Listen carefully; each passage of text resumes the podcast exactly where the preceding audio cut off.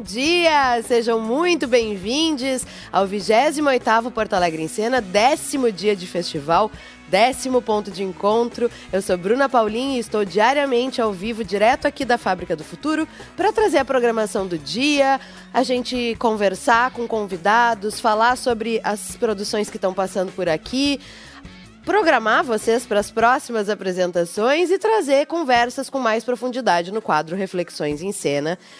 Como você sabe, a gente está ao vivo, diretamente do YouTube do festival, mas você também pode nos acompanhar pela Cubo Play. E depois que o programa vai ao ar, ele também vira podcast, então você também pode nos ouvir nas plataformas de áudio. Trazendo mais acessibilidade para o ponto de encontro, esse ano a gente conta com intérpretes de Libras para facilitar o acesso das pessoas que quiserem nos acompanhar. Então tem mais gente querida, bem-vinda, nos acompanhando aqui por conta da acessibilidade da interpretação em Libras. Você também pode e deve enviar o seu comentário, a sua pergunta, o seu recado, porque a gente ama que vocês participem com a gente. Lembrando que a gente está aqui, todo mundo, desde os convidados, equipe, todos nós, testados por conta do apoio e parceria com o Grupo Reunidos, que está garantindo o máximo de segurança sanitária para o nosso trabalho, para a gente trabalhar da forma mais segura e tranquila possível. Nessa quinta-feira, 28 de outubro, o ponto de encontro recebe Juliana Costa para comentar Altamira 2042, Henrique Gonçalves do espetáculo De La Mancha e vai dar de como as coisas chegaram aqui. No quadro Reflexões em Cena, contamos com a presença do nosso homenageado desse ano, Luiz Paulo Vasconcelos, que vai estar acompanhado do Luciano Alabarce, com mediação do nosso diretor e curador do festival, Fernando Sven. Lembrando, envie o seu comentário, a sua mensagem para a gente, que a gente compartilha por aqui. A realizadora e pesquisadora audiovisual Juliana Costa acompanhou ontem a performance de Altamira 2042 e vai contar para a gente as suas impressões dessa incrível experiência. Juliana Costa, seja muito bem-vinda ao Ponto de Encontro. Olá, Bruna. Oi, gente que está nos, nos assistindo. É, Bom, em primeiro lugar, agradecer ao Porto Alegre em Cena por proporcionar para gente essa experiência incrível, essa vivência, né, que é a Altamira 2042. E agradecer também enormemente a ti, Bruna, e a tua equipe pelo convite para estar tá comentando esse, esse happening, essa performance ali indígena, xamânica, guerrilheira maravilhosa. Não, é uma maravilha, é... amiga. Eu fiquei muito louca. Eu saí assim, ó, é. transtornada na terça-feira. É, é, é, daquelas experiências uh, que a gente pode chamar, sem colocar com, com E maiúsculo, né? A gente sai sem chão mesmo, é, sem chão, sem perna, um pouco sem corpo, né? E hum, eu fiquei pensando assim, como começar a falar dessa, dessa vivência, porque eu acho que é, são muitos atravessamentos, né, estéticos, políticos, enfim. E, mas eu acho que, que começar uh, pensando pensando em juntar o final e o começo, né, Bruno? Eu pensei em como é que eu saí, né? Tu diz como é que a gente sai. Eu acho que eu saí sem corpo. E aí pensar nessa experiência do corpo e da virtualidade no, no, no espetáculo é, pode ser um bom ponto de partida, assim. É, não sei se quem está nos assistindo uh, conseguiu né, participar dessa vivência. Eu acho que foram uh, poucas apresentações. Ainda e... tem uma sessão hoje, a gente depois dá o serviço direitinho. Ah, que ótimo! Sim. Ai, gente, Ó, então... a gente pensou na ordem das coisas, amor. Para tu estar tá aqui, ainda tem uma Boa sessão para as pessoas acompanhar. Boa experiência para todo mundo. É. Então, a gente é, é um pouco assim, né? A gente entra naquele espaço, né, que já está uh, muito escuro, já está de alguma forma ambientada, né, com cheiro e com algum e com algum som. Não, não tem som no início, mas enfim. E logo então que ela é, é uma performance sonora e visual, né? Tem essa essa junção assim de teatro com, com performance visual, auditiva e, e vivência. Mas uma das coisas que eu primeiro pensei em relação a corpo e virtualidade é que logo que ela nos ambienta, ambienta sonoramente, né, naquele espaço do rio, porque o rio é o, o protagonista, né, do espetáculo, assim, Inclusive, a Gabriela Carneiro coloca o Rio Xingu como co-diretor da peça, né? Porque não tem como, né? é... né? É muito legal, ela comentou Sim. isso aqui com a gente, assim, não tem como tirar esse crédito. O Rio que levou claro. ela ao resultado final, não, não poderia, né? Claro, e o Rio é, é, o personagem principal, o Rio e tudo e tudo que o Rio significa, né? Porque o Rio não é só água correndo, né? O Rio são as populações ribeirinhas, o Rio são é a flora, é a fauna, enfim. Mas então é, quando a gente começa a se ambientar nesse personagem, corpo ali, que a gente está fazendo parte, né? É muito rápido a gente se sentir, né, naquele, naquele espaço daquele rio, naquele corpo. E, e eu pensei muito, eu, eu, eu pensei nessa relação de virtualidade, né, Bruna, que é uma, é uma facilidade assustadora, assim, para o bem e para o mal, a facilidade com que o nosso corpo e a nossa mente é, se, se virtualiza, né? Se desloca. Quer dizer, é, é um pouco assustador, por exemplo, o quão rápido a gente se acostumou a ter um encontro por uma chamada de vídeo como um encontro, né? Uhum. Ou, e e aí eu pensei nisso, assim, é, e eu acho que eu, e aos poucos o espetáculo foi mostrando o quanto essa virtualidade ela pode ser corpo também, né? Na forma como ela usa aqueles aparatos tecnológicos, então é, aquele som, né, que num primeiro momento é, vai, vai é, levar o teu corpo para um, um outro espaço, né, levar a tua mente para um outro espaço, é, de repente vira, vira objeto, né? Vira máscara, vira luz, vira bicho. Uh, aquela, a, a, mesma imagem, né? A imagem que ela usa, as imagens de projeção, assim, que eu acho que é o, o auge da virtualidade, né? É muito difícil imaginar a imagem como um corpo.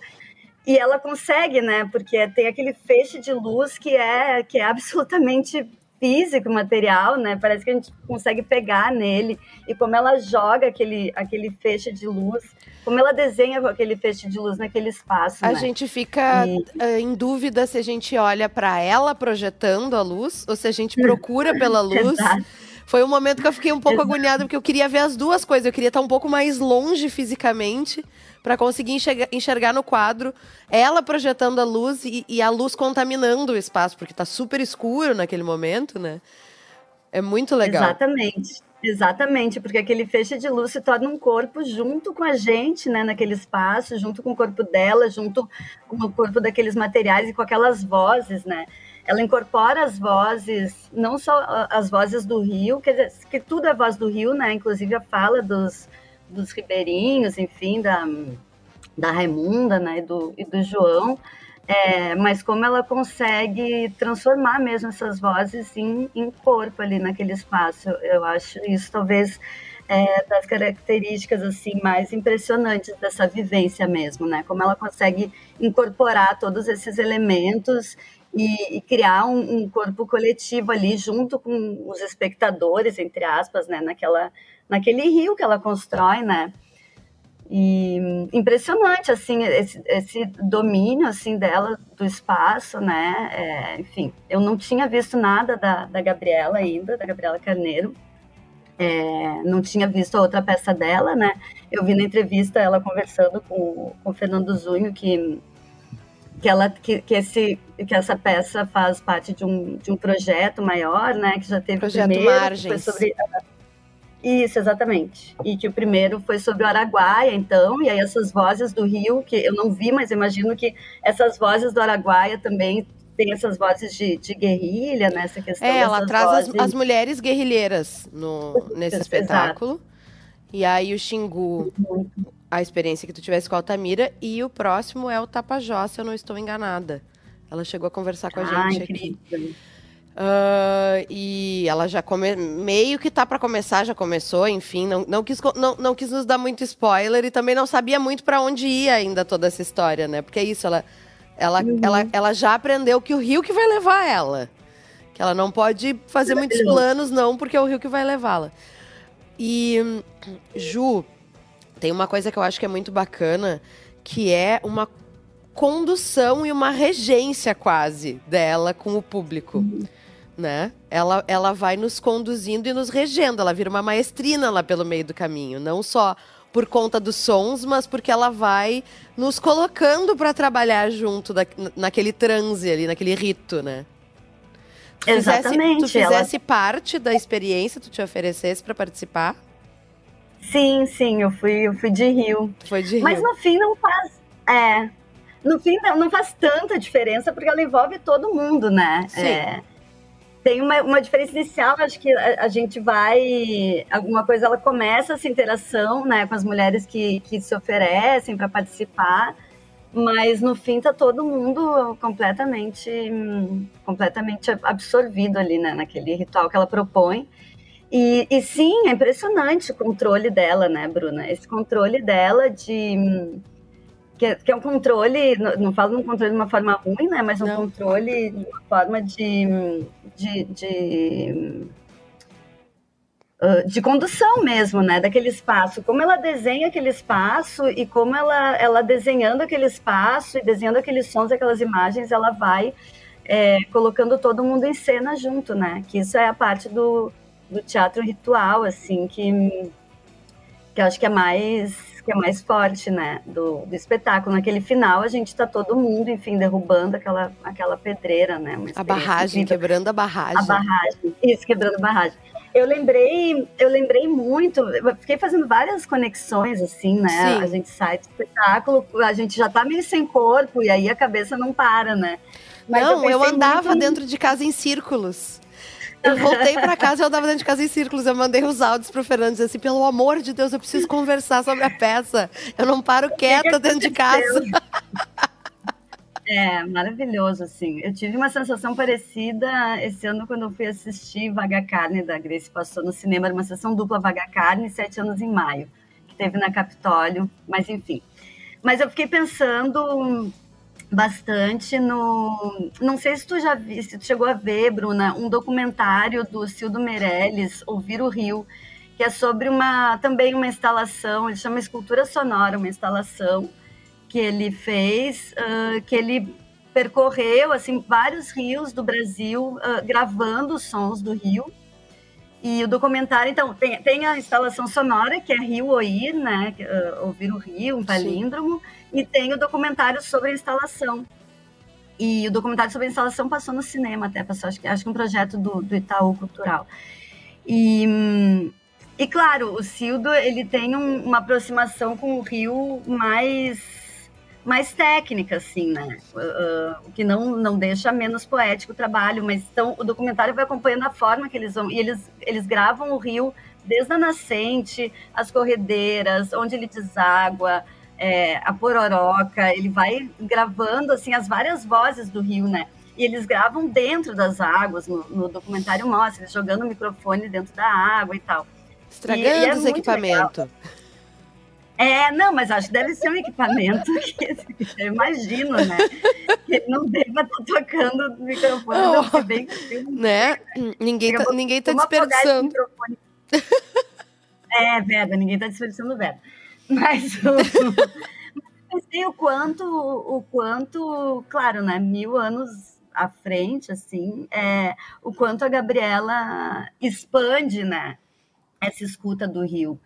É, porque o Cildo, ele, ele fica muito no Rio, mas claro que ele pega toda a, a fauna e a, e a, flora que circunda, né, ele pega também essas margens, então, barulhos de insetos e tal, mas o quanto a Gabriela expande mesmo esses sons, né? Porque daí ela vai nos trazer é, o som. Ela, ela traz o som ali do Centro-Oeste, né? Logo no início, assim, ela chega a trazer uma rádio do Centro-Oeste, então o som das, de motosserra, um, depois o som da, da, da barragem. O quão né? violento então, é, né? Eu não sei se tu, se tu sentiu isso. Violento. A gente Muito. entra num clima totalmente relaxante, né? Escurinho, o cheiro do incenso, da defumação. Aí entra o barulhinho da água, o barulhinho da natureza, tudo muito, né, muito sutil. Esse, esse som, ele se intensifica, mas igual é som de natureza, não, não nenhum momento tu fica agitado ou agressivo. E quando começa a entrar o som humano, é, é, tão agressivo, é tão violento. Eu fiquei meio arrasada, assim, de. de... O som humano branco, né? Dos progressianos. Sim, exatamente. Né, Exato. O nosso som, o nosso som, né? uh, eu fiquei tão. tão triste naquele é. momento, é. assim, de. Claro que a gente sabe, mas assim, aquela constatação de a gente falhou do início ao fim mesmo. Que fracasso que é essa, essa, essa civilização ocidental, por favor. Porque é isso, assim. Exato. O, tudo que tinha de lindo, de harmonioso, de uma energia bonita, acaba em dois segundos com uma motosserra, e aí com um carro de som, e aí com barulho de carro e de moto. E tu já enxerga toda aquela poluição tomando conta daquele espaço, né?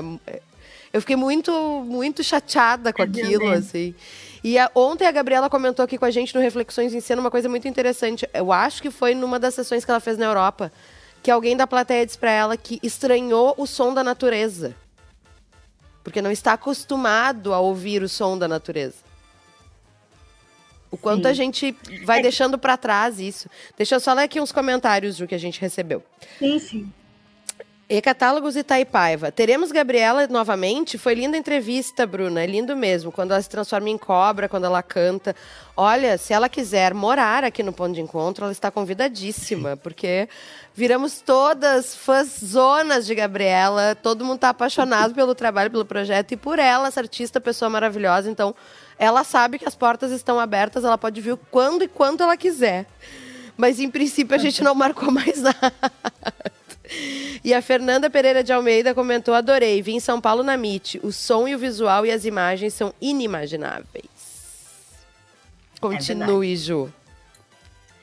Não, é, acho um ponto muito importante que tu trouxe, Bruna, da, da, da, violência também, né? Que eu acho que o espetáculo traz. Porque o espetáculo, sim, ele é lindo, tem, ela cria aquelas imagens incríveis mesmo, inimagináveis, né? Como ela disse mas ele não abre mão de trazer uma violência também naqueles sons, naquelas imagens, o que eu acho, eu acho fundamental, na verdade, porque ele é um espetáculo que te conclama, né? Ele te chama, assim, é um chamado, e ela explicita esse chamado, tu não sai tu não sai distanciada daquele universo, né? Eu li uma, uma crítica até no site do, do MIT, eu não lembro o nome da crítica, mas ela, ela puxa ela puxa uma Susan Sontag, assim, diante da dor dos outros, para pensar sobre uma certa. Que, que esse espetáculo poderia fazer uma, um certo embelezamento de uma tragédia e tal, e eu discordo absolutamente, porque eu acho que. Eu entendo que que e sobretudo por essa violência que tu traz assim porque ele é um espetáculo que sim ele é, ele tem beleza né?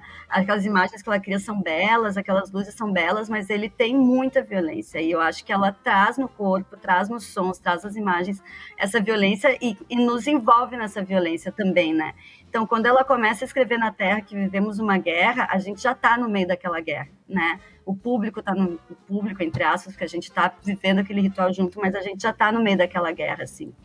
Então, eu acho que é um espetáculo que tem muita beleza, mas ele não é só belo, assim. Eu acho que ele, ele é um chamado também. Nossa, muito. Eu acho que ela faz uma coisa muito interessante que as entidades também fazem nas suas, nas suas fábulas. Que é a coisa do encantamento pro bote. Ela nos uhum. encanta é e aí ela Aí ela vem com a picareta e dá na tua cabeça, entendeu? É mais ou menos isso, é, assim. Tu tá encantada com aquela serpente da água. E isso é uma coisa legal, porque eu fui juntando os pontinhos, assim, né? A gente tem entidades, que é essa obra incrível do Jair Bela na Redenção, que traz essas serpentes. Uhum. E que ele fala dessa ancestralidade, da sabedoria das mulheres, né? Das, das mulheres mais velhas.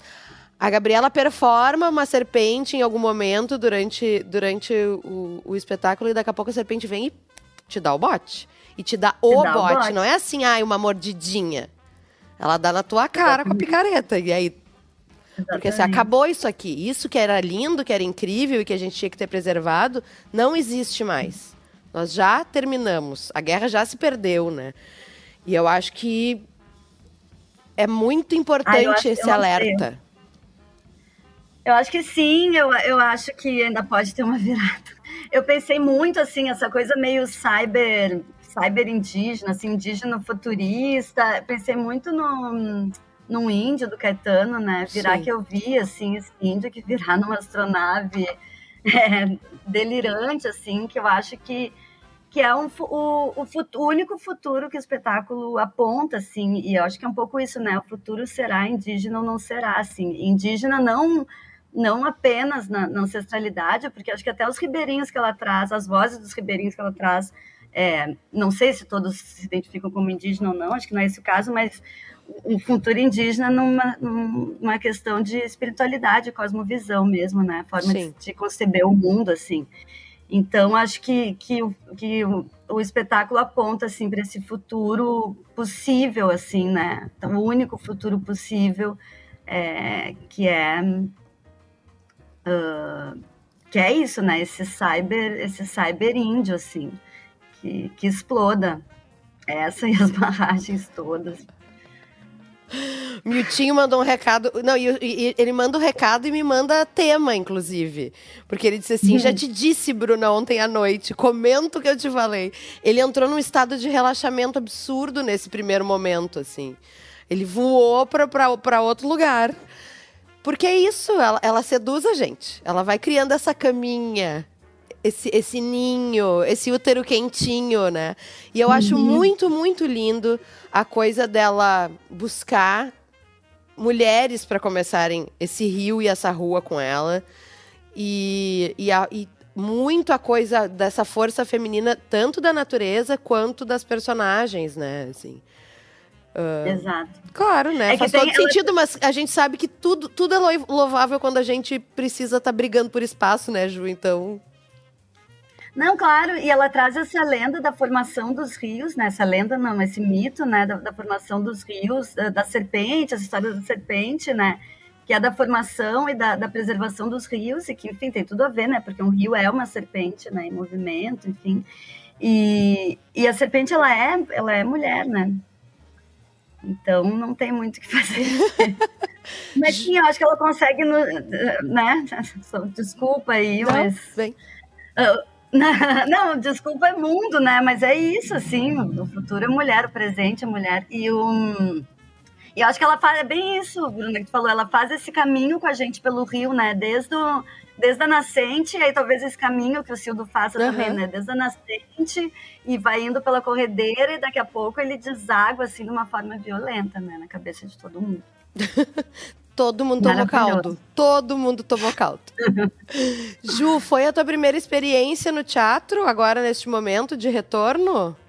Foi, eu ia comentar isso, nossa, que experiência. Foi, eu já tinha ido, e aí, nossa, fechou, assim, porque eu já tinha ido, tô indo no cinema já faz Ai, um bom, tempo. né? Se tu não tivesse ido ao cinema ainda, eu ia achar que tinha alguma coisa errada no universo. Não, o cinema, assim, foi prioridades. prioridades, diz ela. e sim, tá, tinha, tinha igreja aberta, o cinema não estava aberto, né? É. Mas enfim, abriu o cinema, eu fui. Já tinha ido também em exposição, já tinha ido ver Marques, Fundação Iberê. Fui daí num show no fim de semana na Redenção, um show promovido pelo Gate das Aventuras, uma uhum. banda de surf music, mulheres. Ai, amo. amo. E aí. Não podia, tava aqui no ponto de encontro, mas estava é. louca para ver. Muito legal também. Então. E como é que foi, toda. Ju? Ah, acho que começamos incrível, bem, assim. né? Acho que sim, acho que sim. Acho que começamos muito bem, assim, pensando e pensando nesse apontamento para o futuro que a peça faz, sobretudo, né? Sim. Pensando assim o que fazer com esse com esse nosso corpo e com essa nossa virtualidade depois de tudo isso que a gente passou em relação aos problemas políticos atávicos assim né do, do nosso continente principalmente. Com certeza.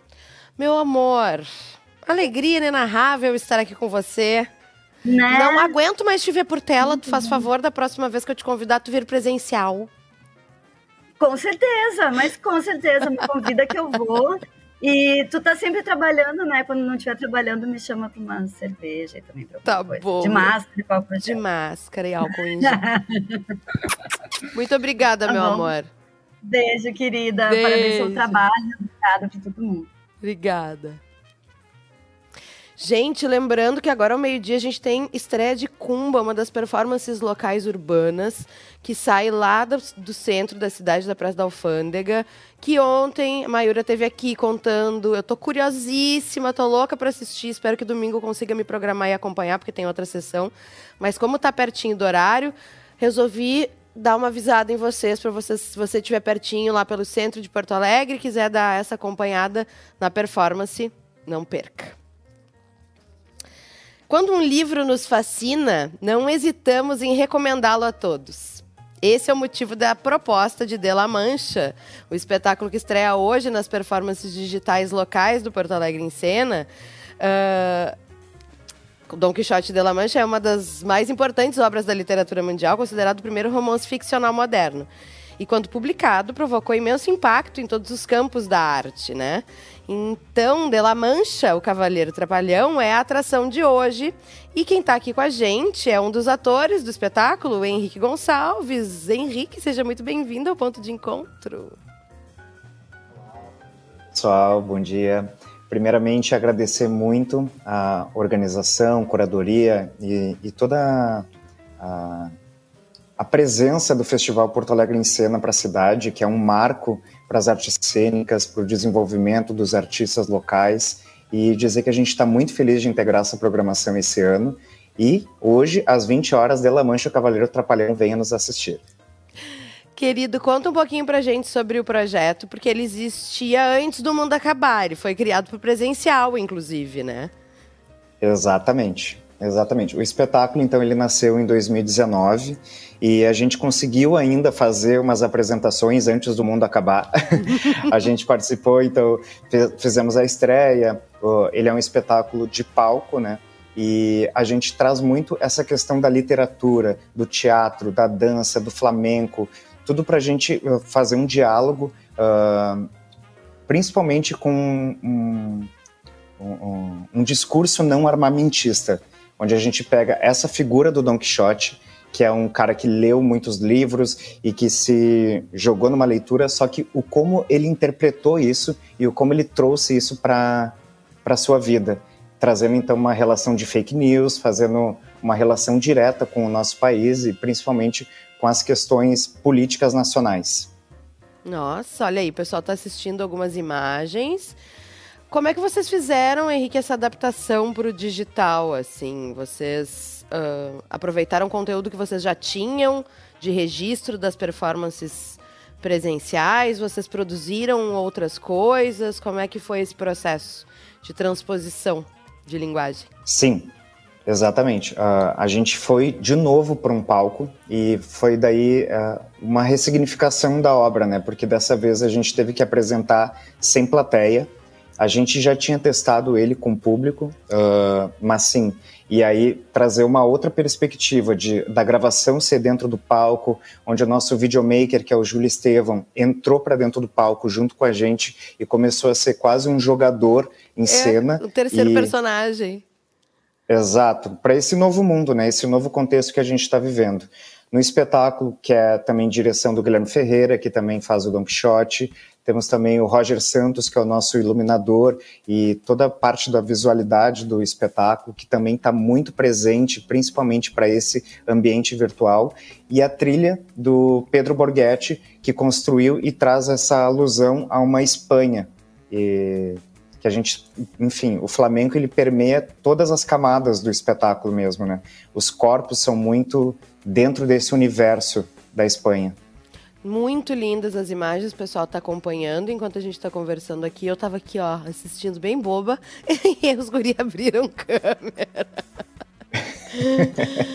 Ai, querido, o que mais que o público pode esperar dessa performance hoje, assim, que tu pode contar pra gente? Então, o espetáculo ele dialoga muito com, com essa questão do flamenco. É um espetáculo que ele é voltado para um público infanto-juvenil, mas ao mesmo tempo trazendo camadas de percepção, onde os adultos e as pessoas são convidadas a, a partir de suas experiências, terem outras relações com a obra.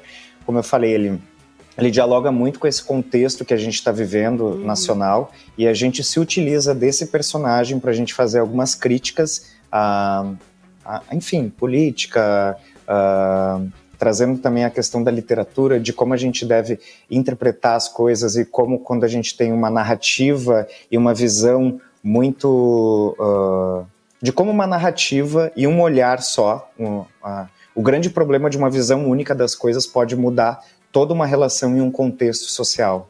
Muito legal, transformou uma história que, obviamente, né, tem uma data em algo mais, mais contemporâneo. Quem adaptou esse texto? Guilherme Ferreira, que também é Guilherme é diretor mesmo. do espetáculo. Uhum. Isso. E, o, e faz o Don Quixote. Ah. E foi um processo muito legal, assim, porque quando a gente começou a montar esse projeto, a gente tinha uma ideia de, de fazer um espetáculo muito leve, divertido, trazer, enfim, diversão. Só que aí o mundo estava começando a se acabar, né? e a gente, como artista, a gente não pode ficar inerente ao que está acontecendo. Então a gente se utiliza dessa obra também para a gente colocar as nossas, uh, as nossas questões que são pessoais, que são, eh, de, enfim, de se colocar mesmo como artista para dialogar criticar e principalmente trazer reflexões e outros pontos de perspectiva, onde a gente não se encerra numa ideia, mas a gente abre possibilidades para que a gente tenha diálogo, principalmente. E o público vai completando essas lacunas ao assistir o espetáculo. E como era a reação do público quando vocês faziam presencialmente? Assim, o que, que as pessoas traziam de volta para vocês? Ah, era muito legal, né? Uh, presencialmente, a experiência é sempre muito efêmera, né? De cada apresentação é única. Algumas vezes, uh, quando a gente apresentava, tinha uma coisa de estranhamento, assim, principalmente com a linguagem, porque é, é um espetáculo que, enfim, ou tu ama ou tu odeia, porque tem uma coisa muito de, de, de, trazer esse questionamento, né? De, e algumas pessoas se sentem incomodadas, assim. E, e, é legal. Eu acredito muito que o lugar do artista é esse, de, de não trazer somente o conforto, mas de trazer uma desestabilização. E então a gente já teve muitas possibilidades assim de experimentar o espetáculo e de estar tá participando de festivais, de mostras e cada público uh, de cada lugar, de cada contexto, de cada parte do Brasil, ele é meio que único, né? E, e, é isso que é bacana, de trazer essas perspectivas, porque o público é a parte essencial, principalmente da gente que faz teatro e trabalha com arte, porque sem eles a gente não existe. E para a gente é muito importante a gente ter esses retornos e a gente não quer que as pessoas só concordem com a gente, mas sim que as pessoas embarquem na história junto com a gente, que entendam a nossa perspectiva e consigam dialogar com, que, com aquilo que a gente está trazendo para a cena. Ai, maravilhosos, arrasaram. Querido, merda. Muito obrigada.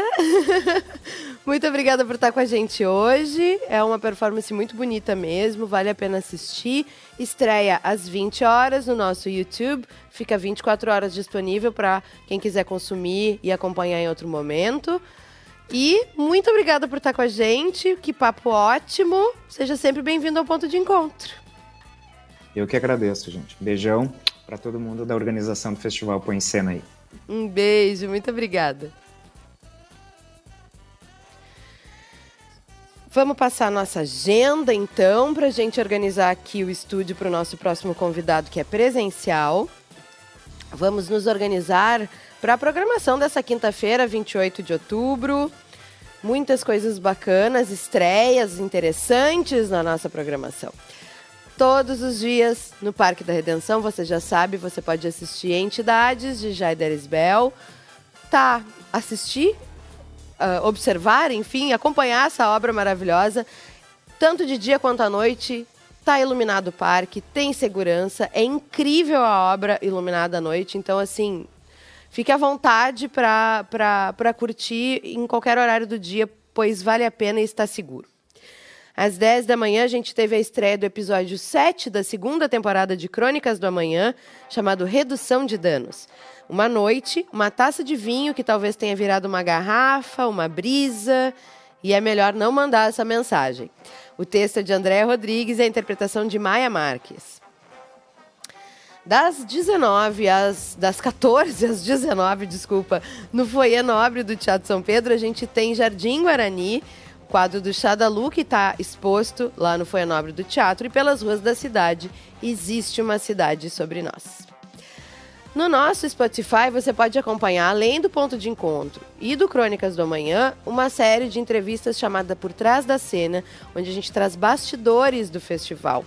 Com conversas com participantes, com equipe. O primeiro episódio você pode assistir em vídeo na Cubo Play e os outros papos você acompanha pelas plataformas de áudio ao meio-dia, como eu já comentei antes. A gente tem a estreia de Cumba, partindo ali da Praça da Alfândega, uma performance inédita da Mayura Matos, que estreia hoje e também tem sessão no domingo. Às 18 horas, nós temos, às 18 e às 21, hoje nós temos a estreia de Como as Coisas Chegaram Aqui, de Vaidar, na Galeria La Fotô. Às 18, nós também temos pelo nosso YouTube a mostra universitária com oito e obediência, uma, um espetáculo seguido do outro. Às 20 horas, De La Mancha, que a gente acabou de conversar aqui com o Henrique. E às 20, última sessão de Altamira 2042, no, na Sala Carlos Carvalho, na Casa de Cultura Mário Quintana. Lembrando que os ingressos estão para sessões em espaços fechados estão esgotados, mas a gente sabe que pode acontecer desistências, pessoas que não conseguem acompanhar a sessão. Então, se você está com um tempinho e está com muita vontade de ir, corra esse risco, vá lá tentar assistir que vai que daqui a pouco dá sorte consegue acompanhar. A gente libera esses, esses espaços vagos para as pessoas assistirem. Porém, você tem que ter seu passaporte vacinal e estar sempre de máscara. Se não tiver passaporte vacinal, não adianta entrar, mesmo que tenha ingresso garantido, tá, gente? Então, lembrando sempre que a gente está seguindo todas as orientações e os protocolos das autoridades e que é necessário, sim, o seu passaporte vacinal para participar das atividades em espaços fechados. A obra incrível do virtuoso artista e performer Ivan Aidar, que há anos desenvolve um trabalho em torno da pesquisa em produção de dispositivos cênicos, criação de linguagens e experiências do corpo em performance. Em seu último trabalho, Como as Coisas Chegaram Aqui, ele joga com uma imagem e contracena com o ambiente e consigo mesmo, hora virtual, hora real. No espaço, percebe-se que algo aconteceu recentemente e vemos a sobreposição entre passado e presente.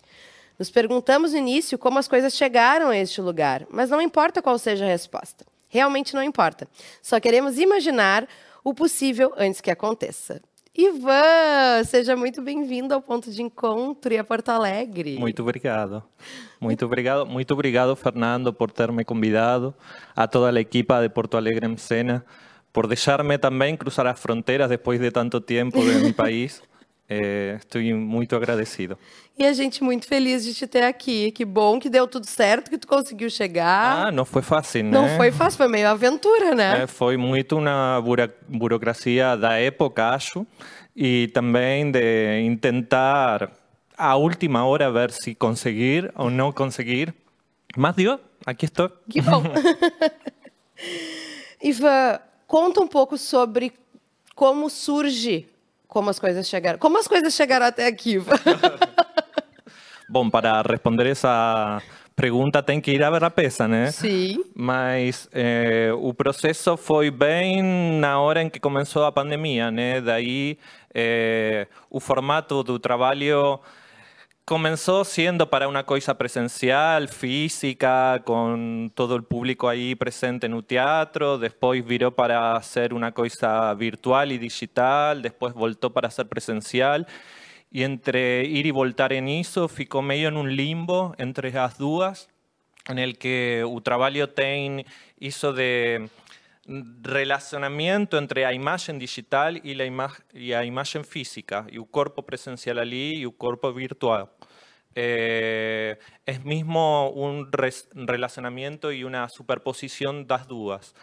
Eu trabalhei muito en mi casa sozinho, también por conta da pandemia, mas é un trabajo que eu faço faz muito tempo de relacionarme con mi casa, con mis cosas, com o que eu tenho em volta. É, e aproveitei também um pouco esse tempo de estar em minha casa para ficar pesquisando sobre isso. De aí, é, com é, o tempo todo que eu fiquei em minha casa, eu trabalhei um pouco também na solidão. Eh, e nessa solidão eu faço um exercício de multiplicação de mim próprio para ter um relacionamento com outras pessoas que não tenho. Então, sou eu relacionando-me comigo. E quase literalmente o, que, o exercício que eu faço é duplicar me, minha imagem eh, digitalmente e também de outros modos, sendo muitos Ivães em cena, eh, tendo um diálogo entre eles. Ai, eu tô precisando multiplicar umas brunas, tu pode me ensinar como é que faz? É, com o telefone você pode fazer, né? Mas elas podem estar em mais lugares ao mesmo tempo. é, com internet e Wi-Fi pode estar em onde quiser, né? Ivan, uh, tu já essa performance, enfim, surgiu durante a pandemia. Em Buenos Aires, tu já conseguiu uh, apresentá-la para público? Ou vai ser a primeira vez que ela, que ela vai ocorrer com, com o público? Eu consegui, sim. Eu sou de La Plata. Eu moro bem pertinho de Buenos sim. Aires. E eu comecei a trabalhar lá em minha cidade.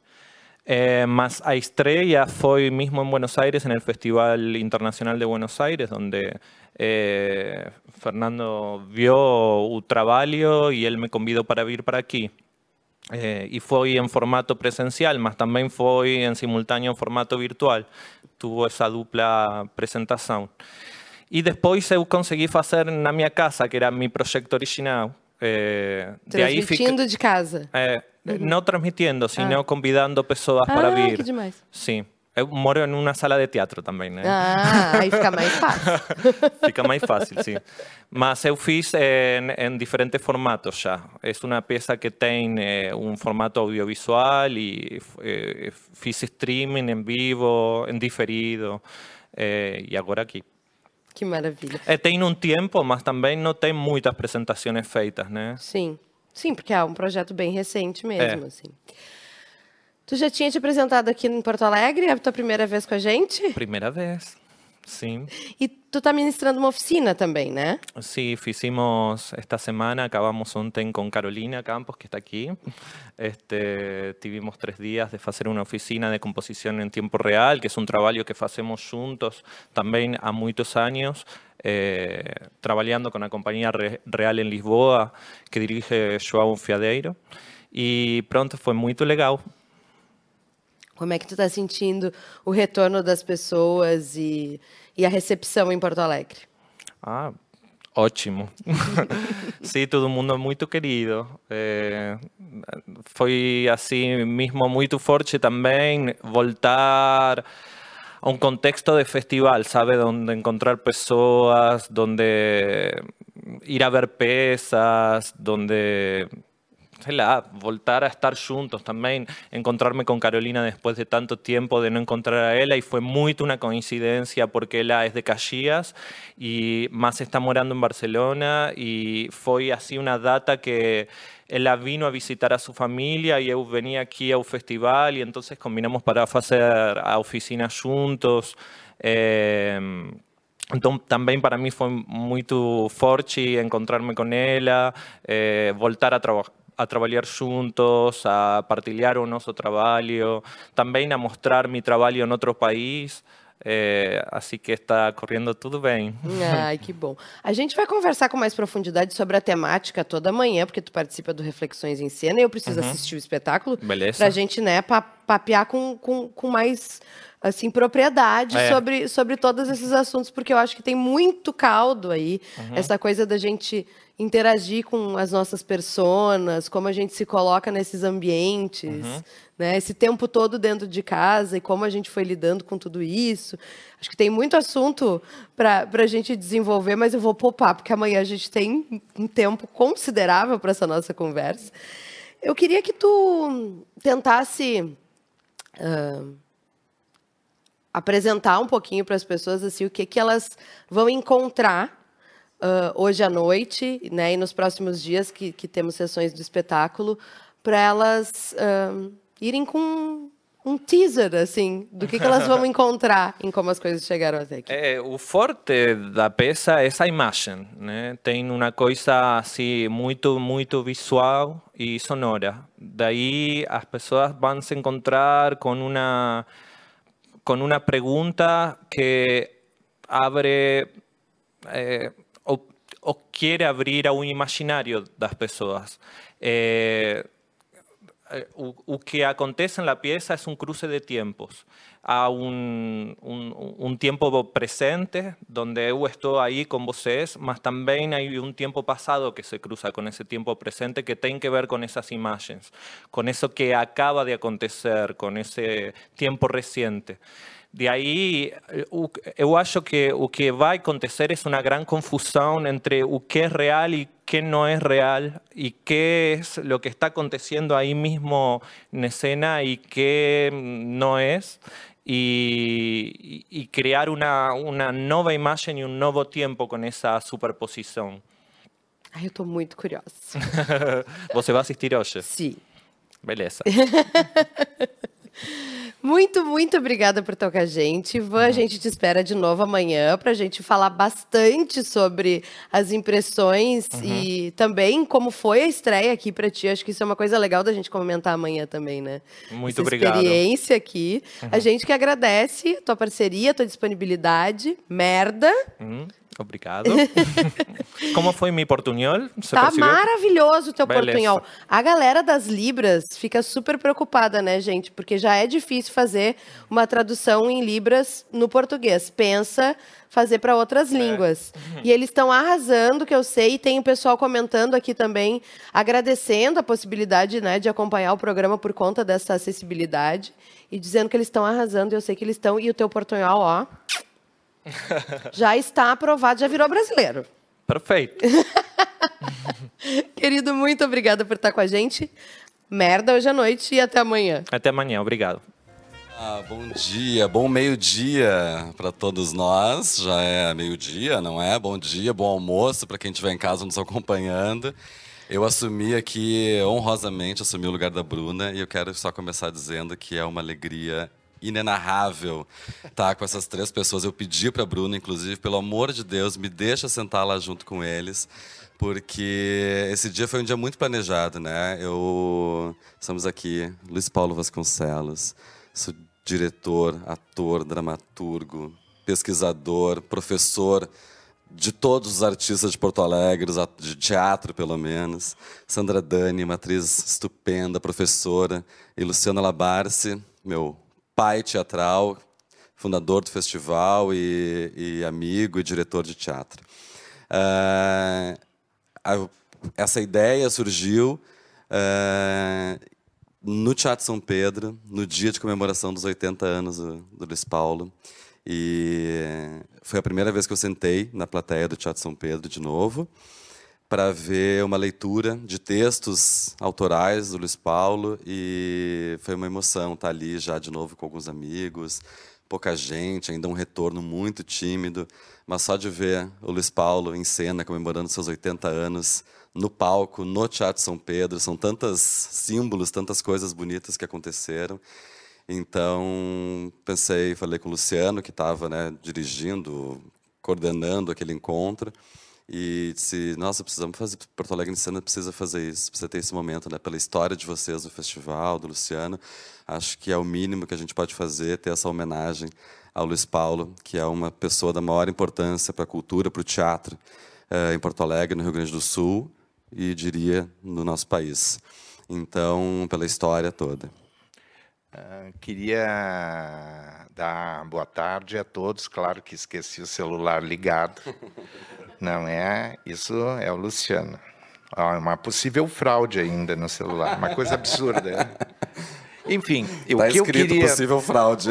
Ah, não, não, não estou inventando, está escrito na, na, tela do celular. Depois que eu parar de falar, eu, eu ponho no silencioso. Mas o que eu queria te dizer, Fernando, e para todos que estão ouvindo, e que tem tudo a ver com esse programa, é que o Encena começou, na verdade, numa reunião na casa dos dois, da Sandra e do Luiz Paulo. Isso pode ser o gancho de começar essa conversa porque o Porto Alegre em Cena, a origem dele, a sementinha plantada, foi na casa deles. Quem sabe tu pergunta para ele enquanto eu tiro o som, o som. disso. É, eu, então acho, acho que é muito legal da gente aproveitar que é no Porto Alegre em Cena, a gente está fazendo essa homenagem, está aqui juntos, reunidos, esse, um pequeno milagre a gente estar tá nós, eu sentado com vocês três de novo, sem máscara, testados, seguros, nesse ambiente super seguro aqui da Fábrica do Futuro. É, para vocês falarem dessa, isso, desse surgimento, então, antes da gente falar, eu queria falar um pouco sobre. Falei para o Luiz Paulo, o que, que a gente vai falar? Eu falei, tu fala o que tu quiser, Luiz Paulo. Mas eu ah, queria falar de teatro, sabe? Eu queria a gente poder olhar para o teatro. A gente está vivendo uma crise, são tantas crises que a gente está vivendo. Uh, e que obviamente afetam muito o nosso setor. E eu queria saber resgatar aquele te vendo no palco, o ator, o palco, o texto, são eh, sabe essas coisas todas que eu aprendi tanto com tantos vocês, né? A Sandra, uma atriz estupenda. Então é lembrar desses dessas faíscas de de beleza que a gente produz. Então, como é que foi? Contem antes disso, contem como é que foi esse surgimento, essas reuniões nas casas, na casa de vocês. Olha, a culpa foi dele. O microfone, querido. Ah, desculpa. A culpa foi dele. Ele é que inventou essa história. Como é que era o nome do secretário de cultura? Pilavares. Pilavares. Era o Pila. E, e o Pila adorava o esquinho. Aí o Luciano me disse, pode fazer na tua casa? Eu digo, pode, claro, evidentemente, mas tu paga o uísque, viu? e foi lá em casa, né, que, que veio tudo. E, muito curiosamente, o Pila perguntou, no, depois de meia hora de, de falas e discussões, ele perguntou, mas para que fazer um festival em Porto Alegre? Aí o Luciano virou para ele assim, porque em Porto Alegre tem teatro. E a partir daí, tudo começou. Há 28 anos. Há 28 anos, exatamente. Eu não tinha 80 ainda. e agora, com 80, a coisa que mais vou falar aqui é: não me lembro. ai, ai, estou brincando. E Fala. tu, Sandrinha, quer comentar alguma coisa? Como é que foi esse encontro, esse surgimento? Vou lembrar que quem era o o secretário da Fazenda era o nosso amado querido Utzig, sim. Que era o dono da grana, né? Quer dizer, ele que disse assim: muito bem, vamos fazer, tem dinheiro. Então, né? É. O Tzig foi um, um grande incentivador da cultura. Quando a gente olha esse panorama atual, não é?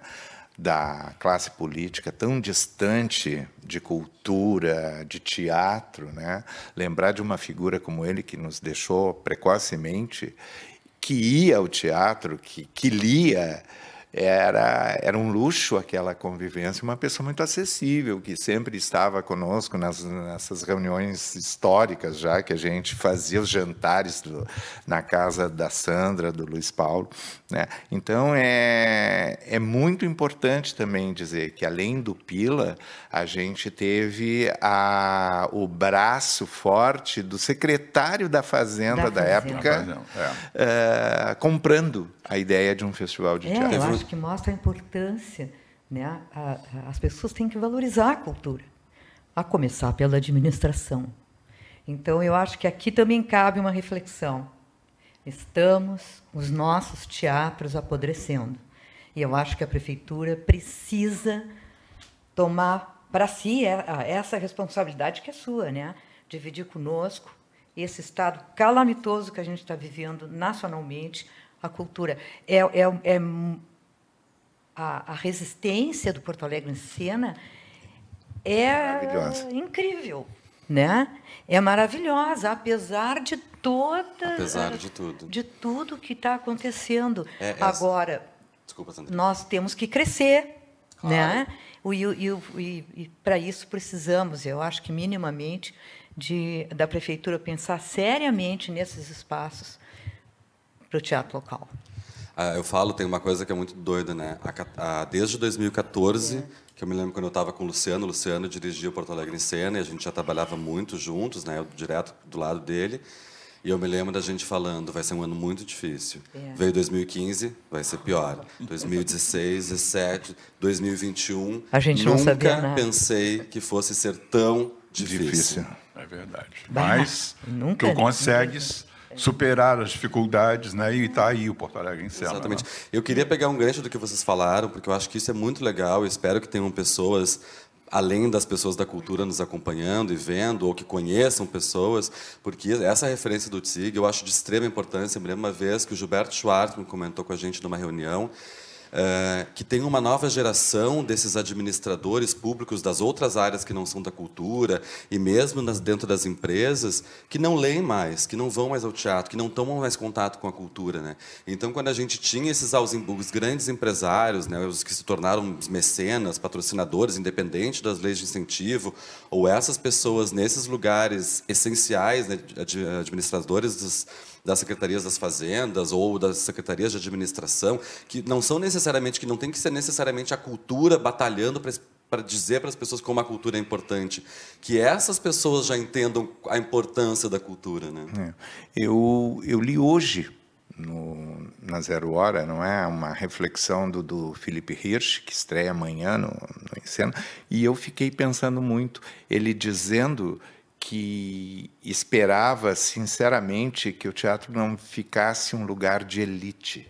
Eu acho que a gente também tem que pensar nisso. É, é muito complexo a trama de raciocínios que envolve isso, mas uh, a gente está cheio de bolhas. Né? Às vezes as bolhas se interligam.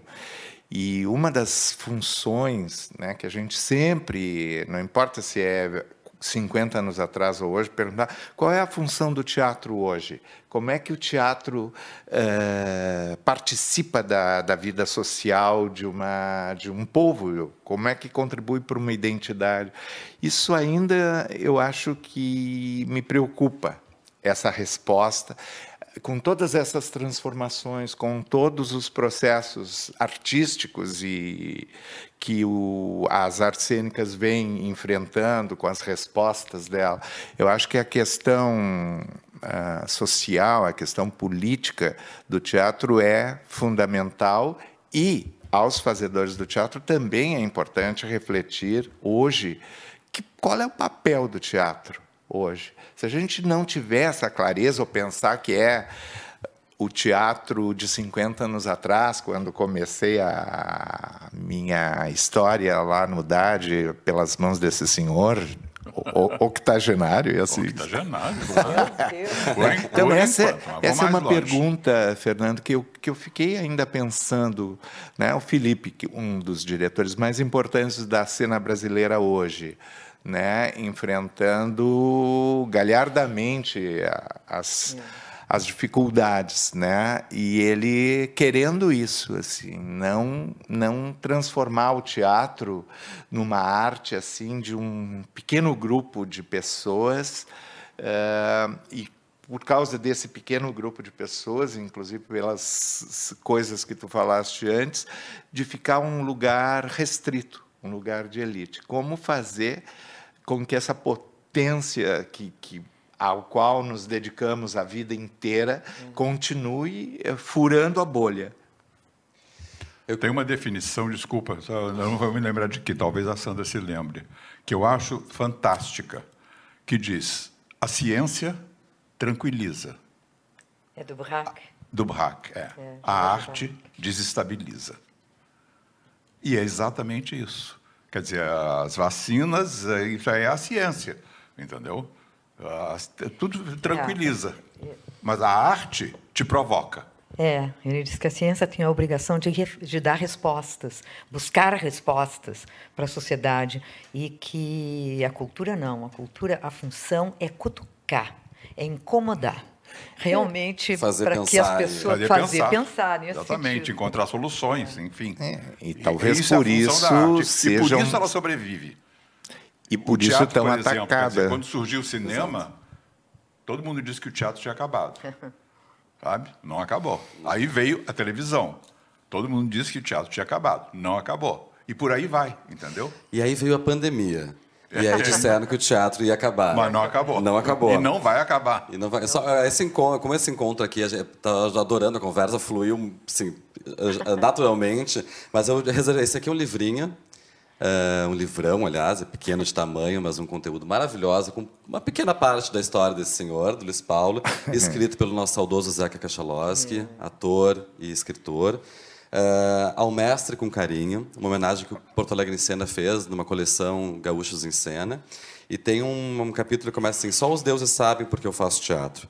Ou nem mesmo os deuses sabem, não sei mesmo. Quando estava no ginásio, naquela época era ginásio, tinha um colega que era criado por uns tios, enfim, sempre frequentava o teatro. Eu tinha uns 13 anos, 14 anos, e meu colega me convidava para ir junto assistir as peças. Eu ia ao teatro toda semana e vi coisas que ninguém acredita. Vi Nelson Rodrigues, Dulcina de Moraes, toda aquela geração, Alda Garrido, Eva Todor, Procópio Ferreira.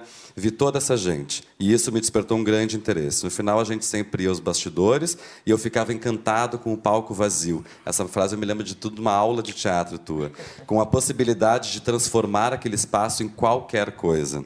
Eu não tinha a menor noção da importância social e política do teatro era apenas uma diversão, um prazer, e era uma coisa que me agradava muito. Essa não era é, essa não apenas o espetáculo, mas essa diferença entre personagens e realidade, entre palco e camarim. Ver a atriz ou o ator no palco e uma hora depois ver ele conversando comigo naturalmente no camarim. Essa mágica me encantava.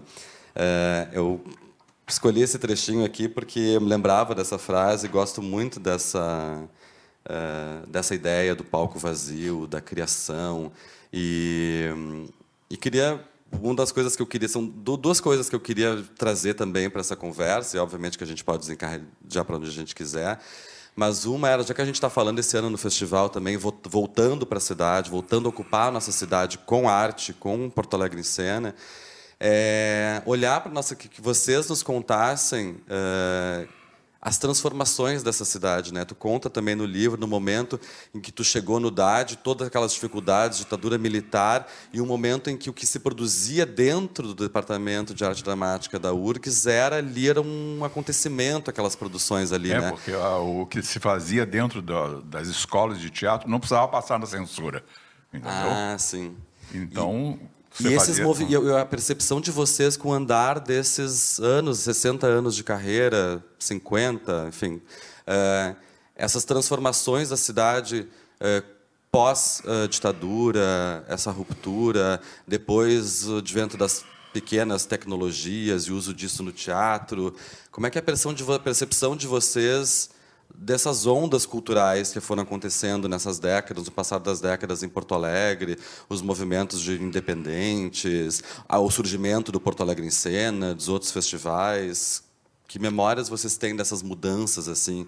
Eu ouço muitas histórias. Tive a honra de começar a trabalhar com o Luciano como ator para poder se, me tornar antes de depois de ser fã e admirador de vocês, me tornar colega de vocês e da Celina, Mauro Soares, tantas pessoas maravilhosas. É, e ouvir tantas histórias incríveis assim, então de perceber essas é. mudanças. Deixa eu começar e depois passo a bola para o nosso distinto casal. Eu penso que as, os, as mudanças cíclicas eh, fazem parte da história, do, não só das cidades, dos povos. Né? Então, isso é, eh, digamos, previsível. E dentro disso, acho que a gente tem fases maravilhosas, produtivas, e outras, eh, como na Bíblia, o tempo das vacas magras, não é? Onde as coisas baixam, seja na produção artística, eh, na política. Eu o e vamos tirar a pandemia dessa equação, porque eu penso que não a pandemia pode explicar muita coisa, mas não pode justificar tudo nesses ciclos. A gente tem que que dizer sim, foram dois anos muito difíceis. A cultura foi a mais atingida das áreas, dos setores, e foi mesmo, fechou tudo, não, não é nenhum vitimismo isso, é só uma constatação. Mas, uh, antes da pandemia, porque os ciclos não são assim, agora começou uma pandemia, começou um ciclo. Tem outras coisas. Eu sinto que Porto Alegre está num momento de refluxo. A minha sensação, eu penso muito nisso, não é aqui e agora que eu estou pensando, nunca pensei, eu penso muito. Eu vejo a produção teatral, ainda vou bastante ao teatro, procuro acompanhar aqueles espetáculos que eu vejo certo, estou tentando restringir o meu pensamento para a produção teatral. Tá? Uh, e acho que Porto Alegre já, já viu nascer espetáculos extraordinários que fazem a história do teatro gaúcho ser uma história potente. Por exemplo, me lembro que eu, com quatro meses de, de aula, de, né, este doido me pôs para fazer parte de um espetáculo chamado Vestido de Noiva, do Nelson Rodrigues. Eu confesso que, naquela altura da minha vida, eu não entendi aquele texto. E, o, né, e para mim era tudo mágico, tudo não era. Foi assustador. meu espetáculo de formatura. Né? É, a, a Sandra estava maravilhosa fazendo a Madame Clessy. Então, uh, Messias fazia o Messias, a, a Nena, a, Inora, a Lourdes Eloy. A Inês é. Maroco estava nesse trabalho, não estava? Estava, Inês, Carlos querida, Cunha. Tava, o Cunha, o Carlos Cunha, o Gil, o né? Gil, tu... isso. Então, tinha ali tinha uma Nena mágica. Nhoren também. Aquele espetáculo marcou a história da produção artística da cidade, né? Outros também, depois o Mocking Pot fez, os Jogos na Hora da Sesta. Então, eu fico pensando assim, que espetáculos hoje têm que continuar nessa linha evolutiva e marcar a história da produção teatral. Né? Acho que não pode ser jogado só para terceiros essa produção, porque a gente também enfrentava problemas seríssimos. Né? E Nós sempre enfrentamos. Sempre, né? eu acho que é isso. Nunca foi fácil. Nunca. Foi fácil. Nunca. Então, é, passando a bola para Sandra e para o Luiz Paulo, é isso que eu penso que não se pode uh, pegar, digamos, essas dificuldades como se elas fossem novas, recentes. Muito pelo contrário, elas nos acompanharam. Por exemplo, a minha geração, que, que, que também é a geração da Sandra Luiz Paulo, a gente tinha outros trabalhos normalmente ligados à universidade para fazer o teatro que a gente quis. De algum jeito, achamos um jeito de fazer o teatro que a gente acreditava. Né? E nesse momento, com toda essa retomada, eu queria que esse ciclo passasse, porque às vezes eu acho que Porto Alegre está chata. E isso não impede o meu amor pela cidade. Eu amo, nasci aqui, sou daqui, vou morrer aqui.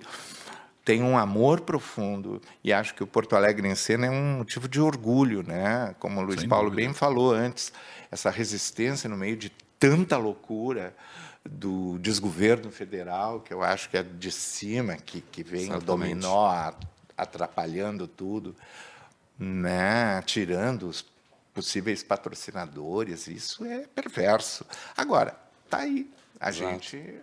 Para quem está nos ouvindo em casa, quero que saibam que é a primeira vez, pelo menos em mais de 20 anos, não sei quando é que foi o primeiro festival que contou com a Lei Rouanet, mas é a primeira vez que nós não contamos com incentivo fiscal federal para a realização do Porto Alegre em Cena. E sim, isso afeta diretamente no orçamento do festival, um orçamento que vai diretamente para toda a nossa cadeia de produtores, técnicos, artistas, uhum. empresas que colaboram com esse circuito, né, hoteleiras, transportadoras, etc, etc. Uh, só antes de passar a bola para vocês, queria avisar quem está em casa, pode mandar comentários. A gente está no YouTube do Porto Alegre em Cena.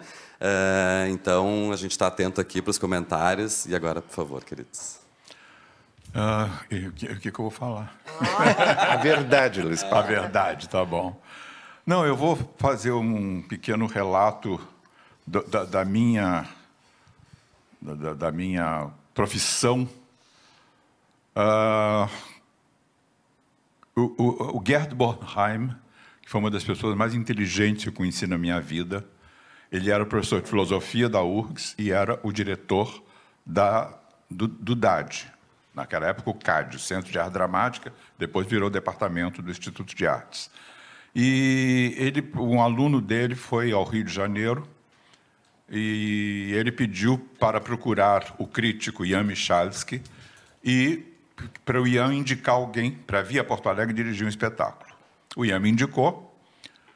Eu estava no último ano da, do, do bacharelado em teatro, em direção teatral.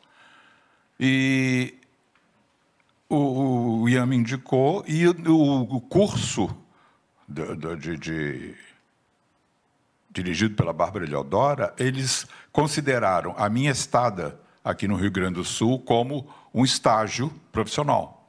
Então, foi um semestre que eu passei aqui dirigindo, trabalhando, e eles consideraram isso como um estágio profissional. Eu vim, foi quando eu dirigi a Ópera dos Três Vinténs, e saí daqui em junho, de março a junho, trabalhando, ensaiando. Uh, era o primeiro espetáculo montado ali na, no prédio novo da. Na Alzira Azevedo. Não. Não. No Teatro do? É, no Teatro do Dade, né? Na que, Azevedo. A, a, no teatro pequeno, foi um espetáculo maravilhoso, assim, do ponto de vista de, de do público, da temporada, da, da, dos atores, enfim. Uh, quando voltei para o Rio de Janeiro, o Gerd me disse: vai, termina o teu bacharelado e volte para dar aula aqui.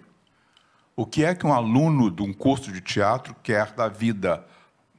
É a melhor coisa do mundo, entendeu? Você é recém-formado, e convidado para uma das maiores universidades do, do, do, Brasil, do país. Só que o que aconteceu foi o seguinte: eu saí daqui em junho, quando chegou em agosto, o Guedes foi caçado pela ditadura militar. E aí ele me telefonou, que naquela época era só telefone, era a coisa mais moderna que havia, digamos assim. Ele me telefonou e disse: se mantiverem o convite, aceita, porque senão eles vão acabar com o curso. Mantiveram o convite e eu aceitei. Em março do ano seguinte, voltei para cá e aqui estou até hoje.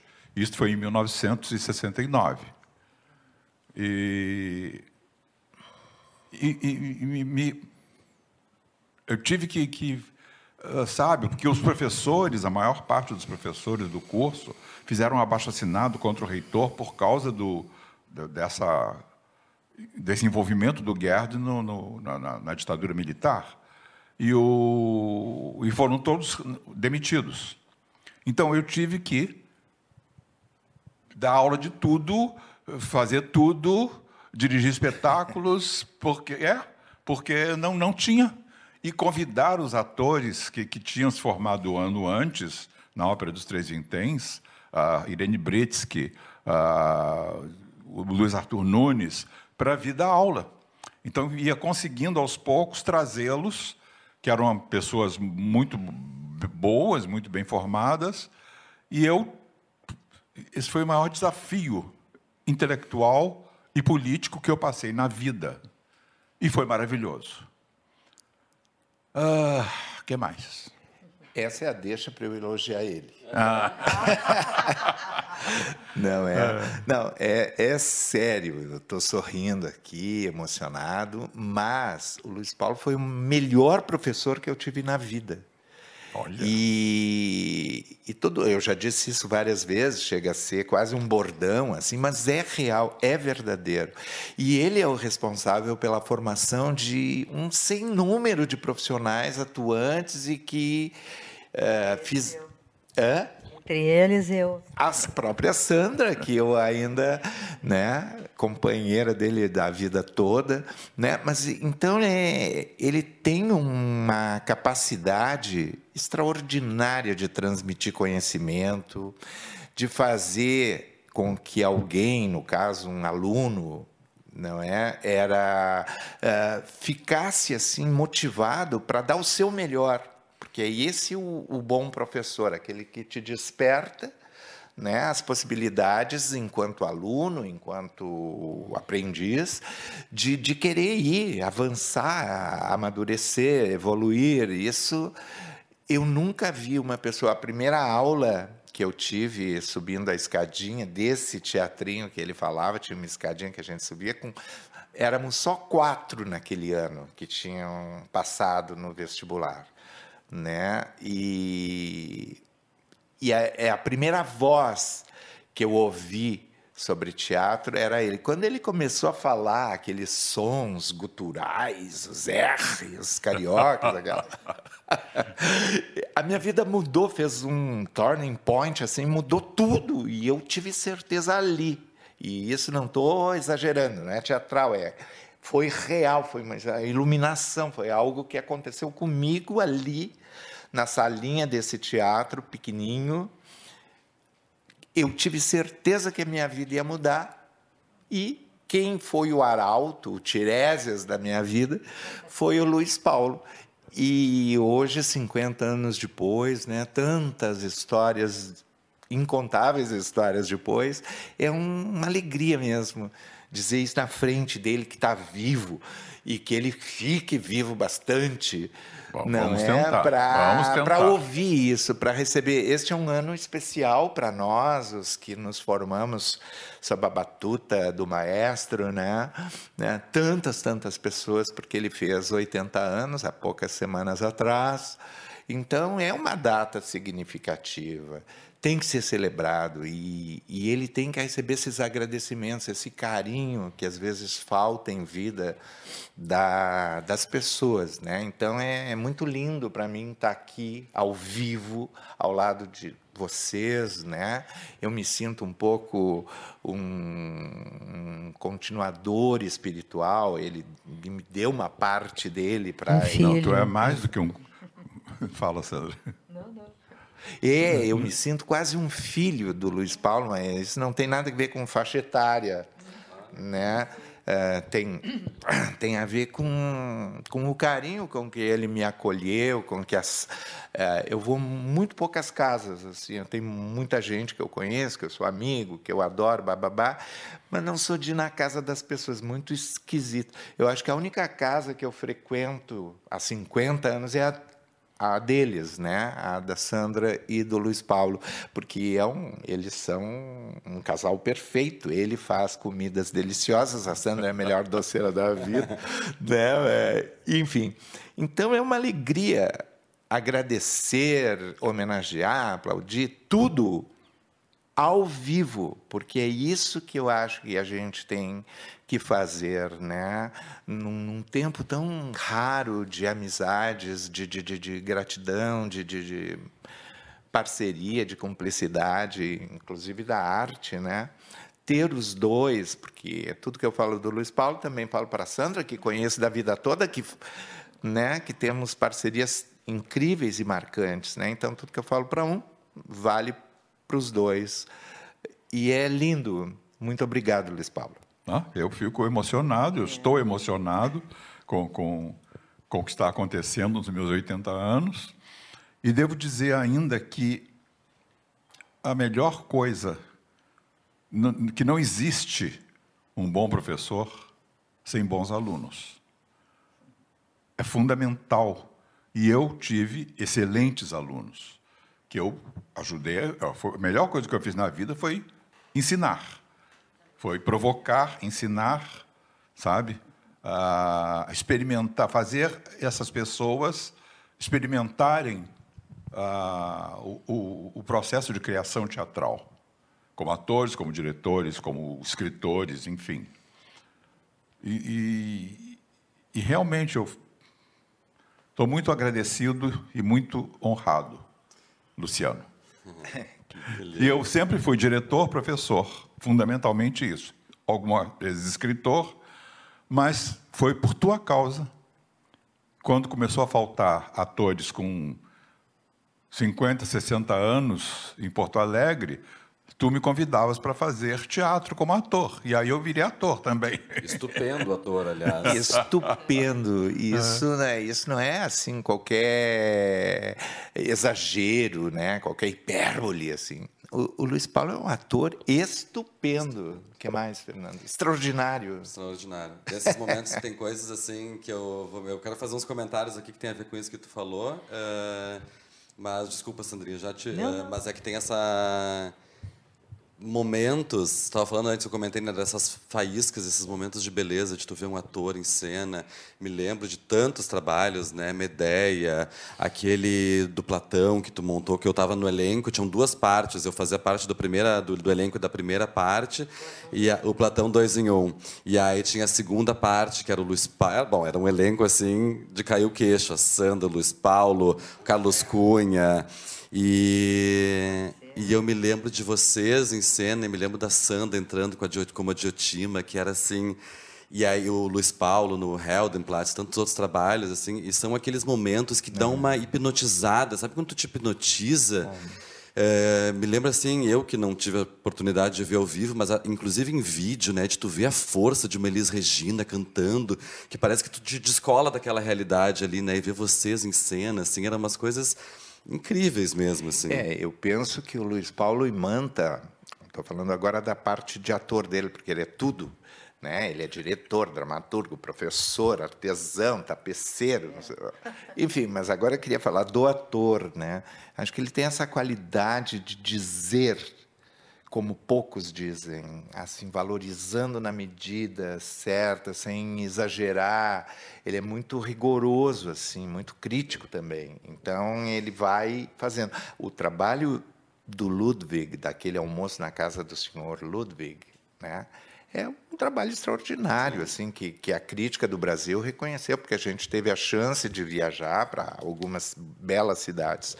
Então, isso é uma qualidade muito rara, né? de, de, de, de ator mesmo. Acho que a gente tem um grande ator ainda, tem que descobrir coisas assim. Eu sei que tem o tempo, a memória, a preguiça, tem tudo. Mas... Principalmente a memória. Mas aproveitando o gancho dessa, dessa de, tu falou né dos, dos, teus alunos e agora o Luciano falando isso da dessa maneira de dar o texto lembrei da Fernanda Torres comentando sobre a mãe sobre a Fernandona dizendo da gestalt das palavras de ter essa que eu acho que tem uma geração que tinha essa o estudo disso, né? Se trabalhava isso. E a Bruna pergunta, queria te ouvir falar sobre é, como é que tu vê todas as gerações que tu formou, como é que tu acompanha a evolução da, porque é isso, temos Sandra Dani, que foi tua aluna, eu, a Bruna, que fomos teus alunos, o Luciano. Luciano. Então, assim, como eu falei, são gerações e gerações de alunos. E como é que tu vê também esse movimento disso? Porque é... Olha, foi a minha, a minha vida, foi, foi fazer essa provocação para as pessoas sabe, crescerem, entendeu? Como, como atores, como pensadores do teatro, enfim. É a minha vida. É. O meu depoimento nesse sentido, né? Luiz Paulo sempre provocou no, nos seus alunos né, a reflexão. Nada era assim para ser gratuito, nada podia ser porque acha bonito. Né? Sempre tinha que ter um conceito, uma estética, uma linguagem. Enquanto professor de direção, né, isso foi fundamental. Eu lembro das nossas aulas, eu tenho ainda algumas apostilas daquela época, porque tinha, como é que chamava aquilo? Mimeógrafo, a álcool, né, que às vezes ele distribuía e eu guardo, tenho tudo isso e, e o que, que eu noto? Isso é para sempre, essa vontade de que uma direção de teatro, por exemplo, não seja só baseada assim, ah, eu gostei disso, eu tive essa ideia, é, que vale tudo, pode tudo. Não, não pode. Eu acho que cada texto, né, Sandra, tem uma linguagem e pede da gente essa coisa camaleônica do teatro. Uma das coisas mais legais do teatro é essa capacidade de transformação. Acho que enquanto diretor, ah, no ator isso é evidente, mas no diretor também é isso. não gosto muito daquele diretor que, que, que se sobrepõe ao texto, seja qual for. Acho que cada texto pede um tipo de concepção, um tipo de trabalho, né? E isso vem do Luiz Paulo. Era uma coisa assim muito assim séria. Vamos estudar esse texto, vamos ver o que, que o texto tem. Eu me lembro que há pouco dirigi um espetáculo com atores muito jovens, Luiz Paulo, e eu fazia, lia, era lá em casa, o começo da, da leitura, ao redor da mesa da minha sala. E aí eu vi aquele estranhamento deles.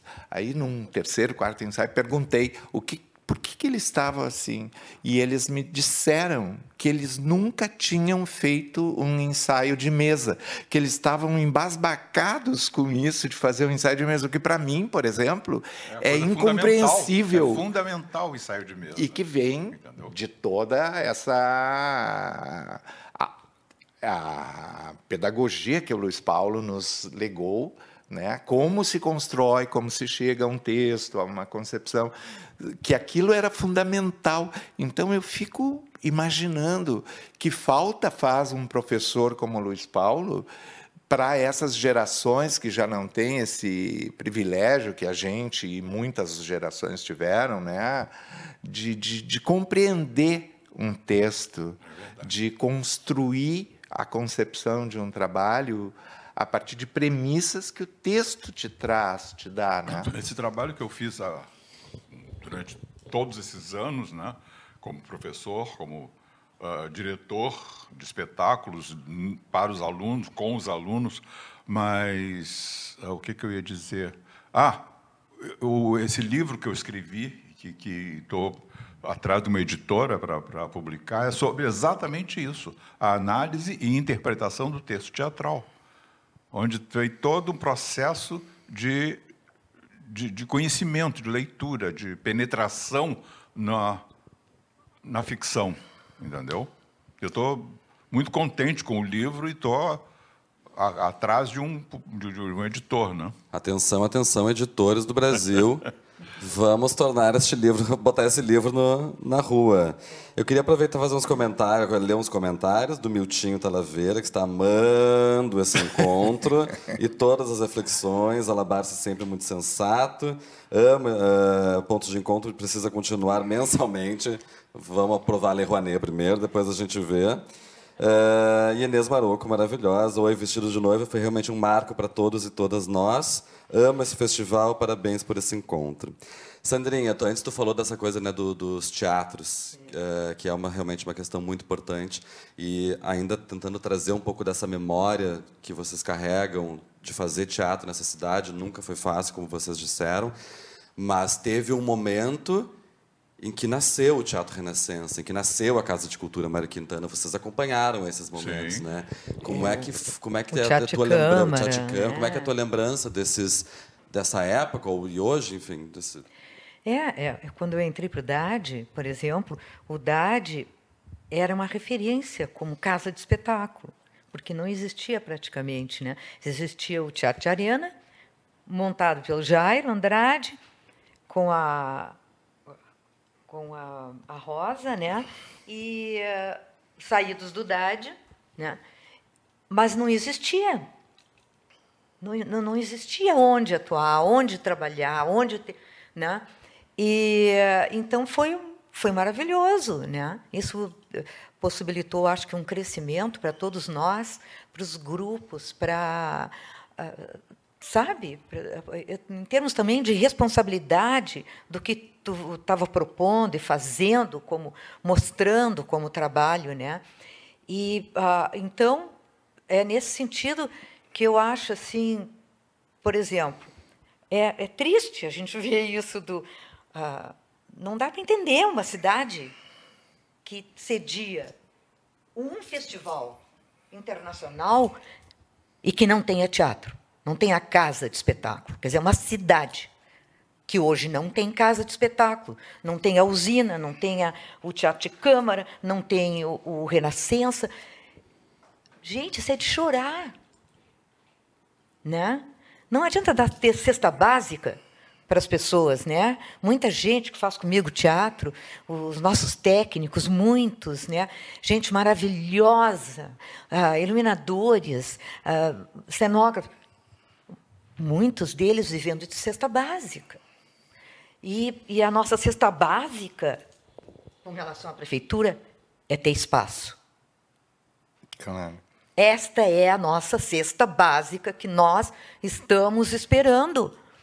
É a recuperação, não entregar para a iniciativa privada, desculpem eu, eu colocar, eu acho que nós vamos ter que ter dinheiro da iniciativa privada, mas temos que ter autonomia da, da gerência do espaço, né?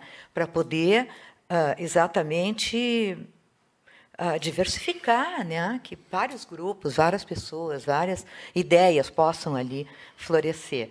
Mas, assim, eu acho, por exemplo, tu falaste o que que, uh, como é que a coisa está se transformando.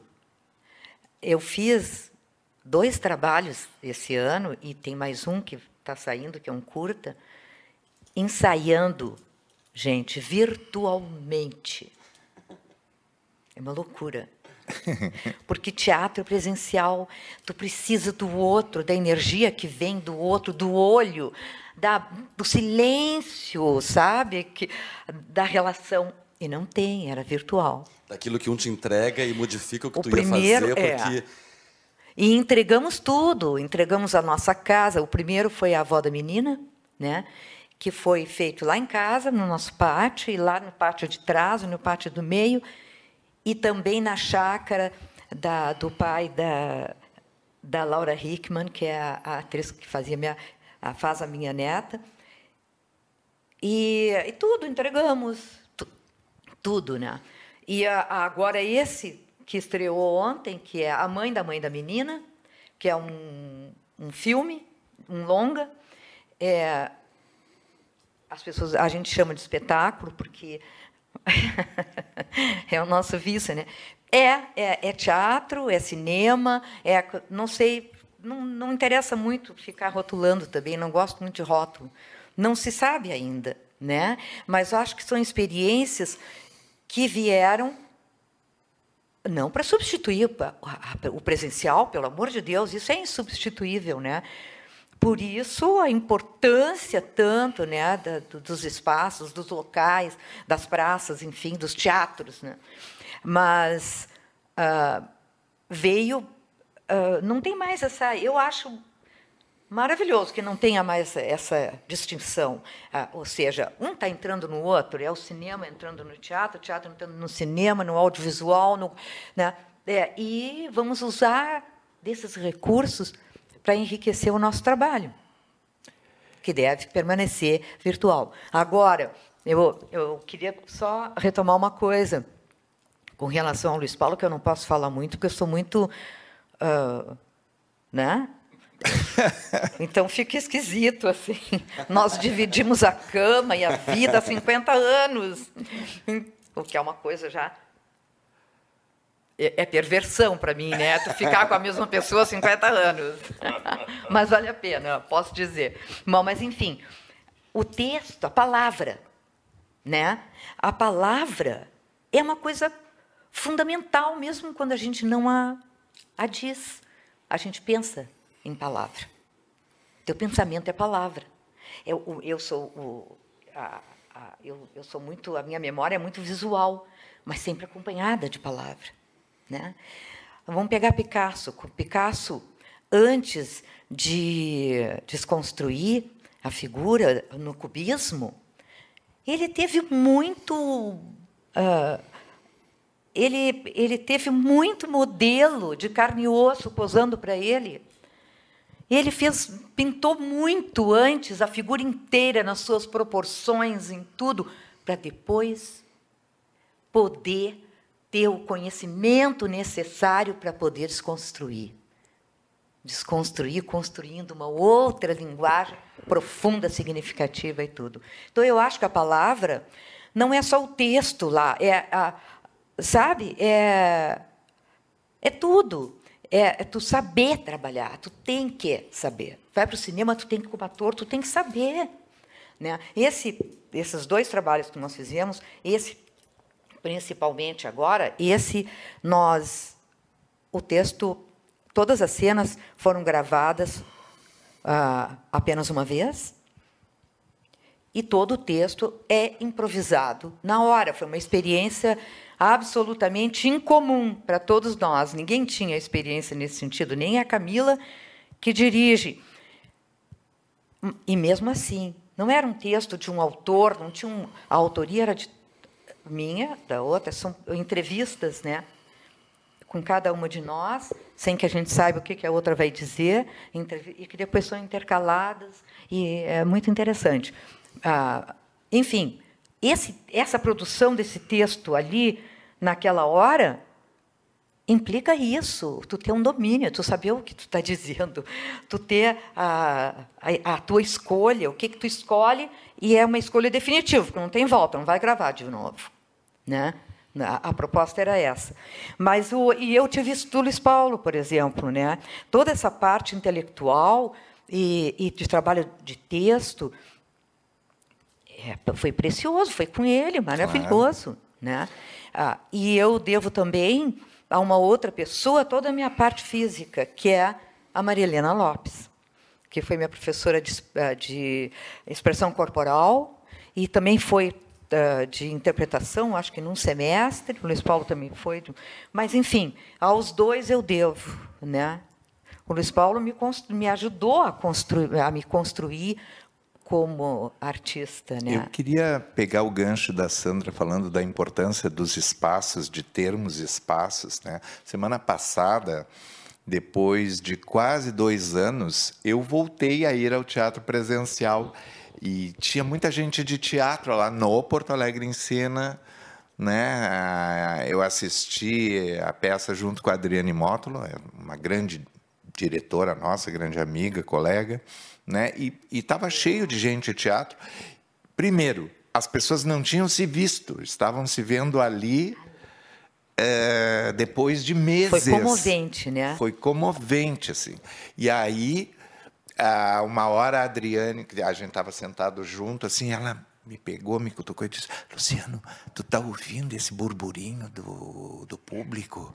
Quanto tempo que a gente não ouvia isso? Ela feliz, parecia uma criança, feliz com ao ouvir o burburinho da, da plateia esperando naqueles minutos que antecedem. Então, é insubstituível, sim, essa experiência né, da, de ter público vendo o que, que um grupo vai apresentar, independente do resultado, se a gente gosta, não gosta, concorda, não concorda, mas a emoção daquele dia, que graças ao festival foi foi partilhado, porque eu, eu não era o único que estava voltando ao teatro, uma sala de teatro depois de meses. Acho que todos que estavam ali era o primeiro dia que, que dá volta.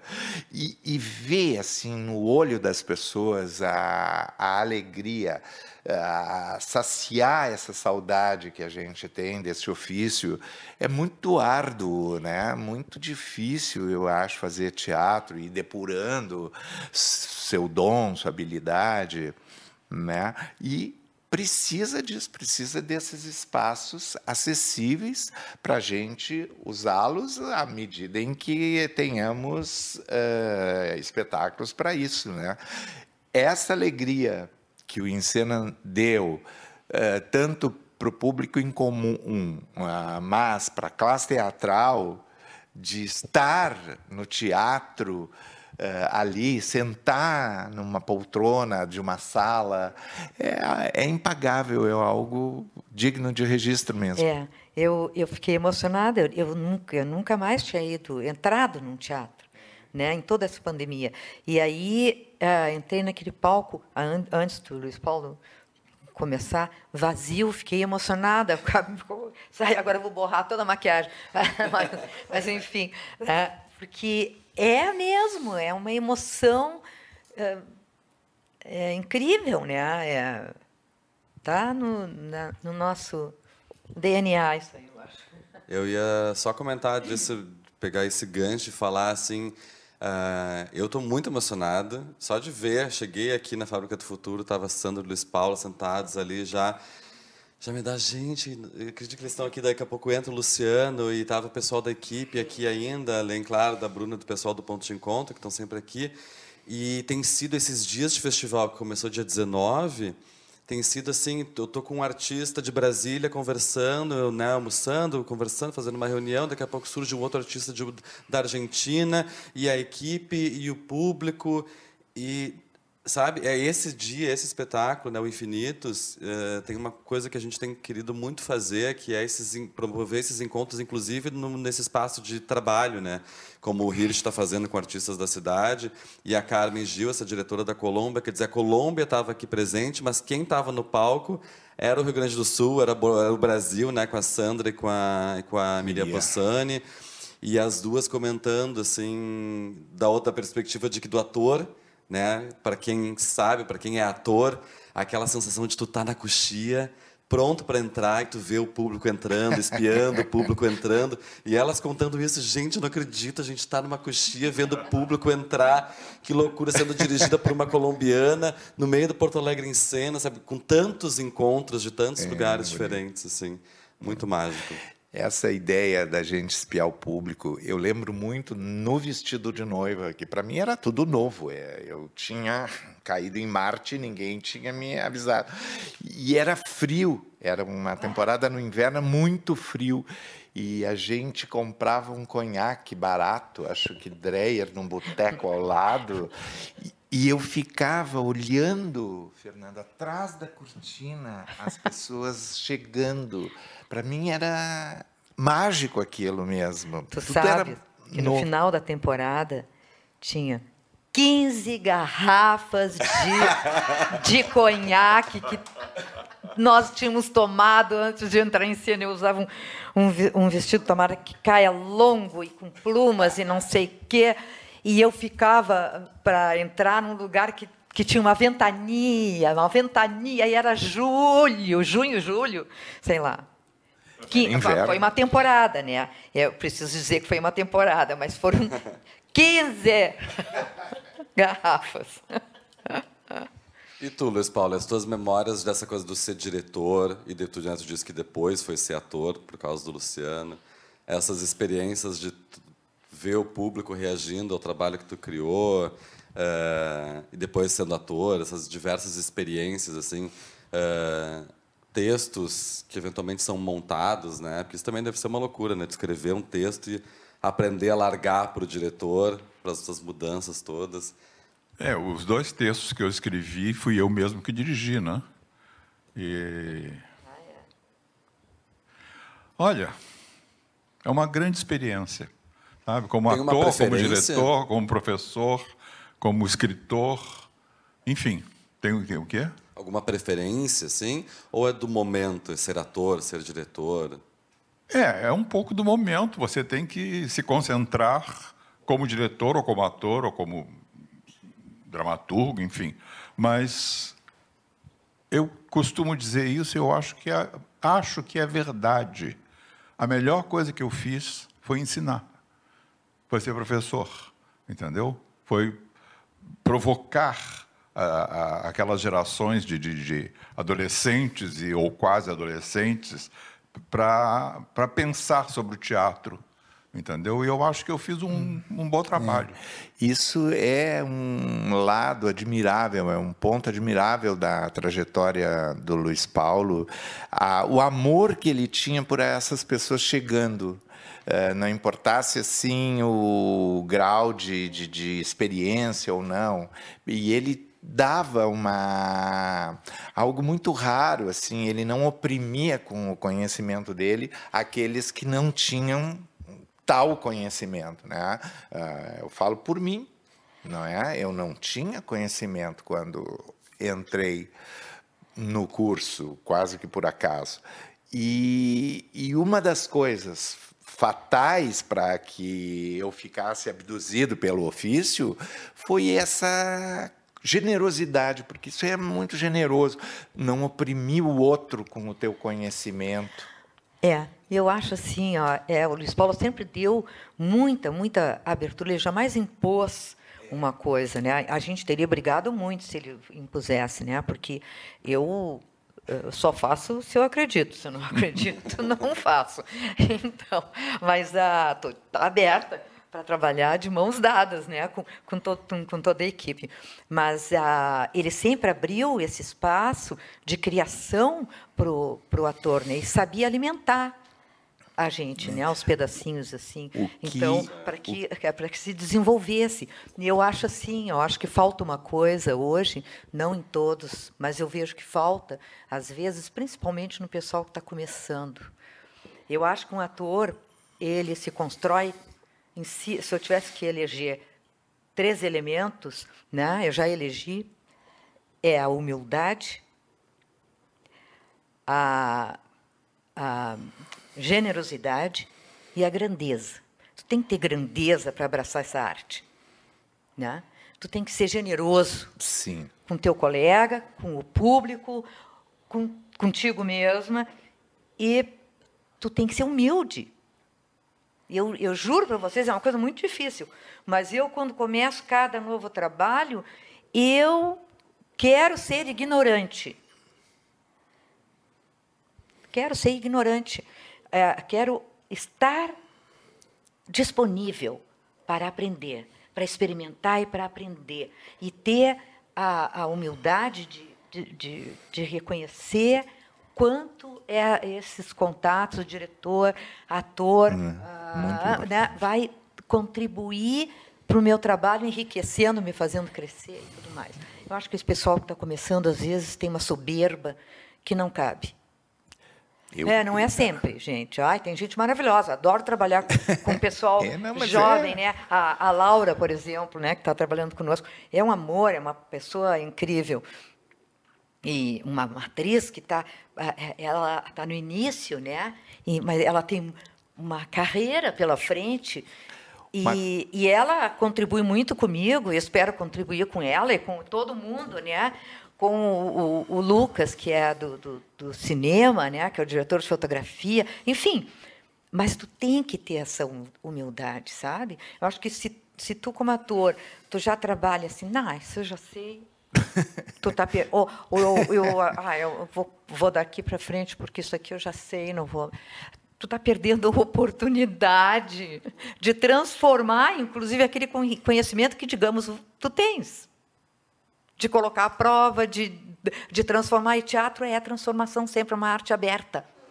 Né? Cada vez que a gente vai para a cena, mesmo que seja o mesmo espetáculo, o mesmo trabalho, é diferente.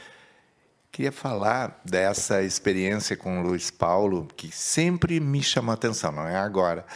É, me, principalmente lá no começo, como isso me chamava a atenção, que ele ouvia, como a Sandra bem falou, e eu concordo com tudo que ela disse, de, de, de prestar atenção, mas ele ouvia, ele perguntava para o seu elenco e queria ouvir, ele ouvia a resposta. Porque às vezes as pessoas perguntam, mas não ouvem. Não ouve, né?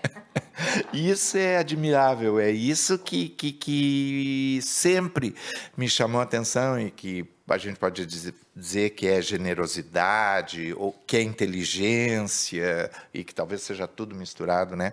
Que o Luiz Paulo sempre ouvia os alunos na sua ignorância, na sua ingenuidade, na sua no seu idealismo quase, né, com esse futuro incerto e não sabido e, e, e falar e esse ouvir esse se sentir acolhido, isso é uma espécie de acolhimento né, de um mestre, porque ele sempre foi. É, como é que eu vou dizer? Ele sempre foi assim para nós o professor, não era um professor, era o professor. Vai devagar, porque senão ele vai ficar insuportável. não, mas ele não é. Agora aos 80 não, não já tudo que ele já. Estou muito, muito emocionado e muito feliz de estar aqui conversando com vocês, de ouvir vocês. Enfim, é isso. A vida é assim. A gente, infelizmente, tem que ir encerrando. Uh, eu tô, tô muito, muito feliz de poder, de ter ido te ver, de ter tido essa faísca de ideia, de a gente convidar, de te homenagear e a gente está aqui hoje reunidos.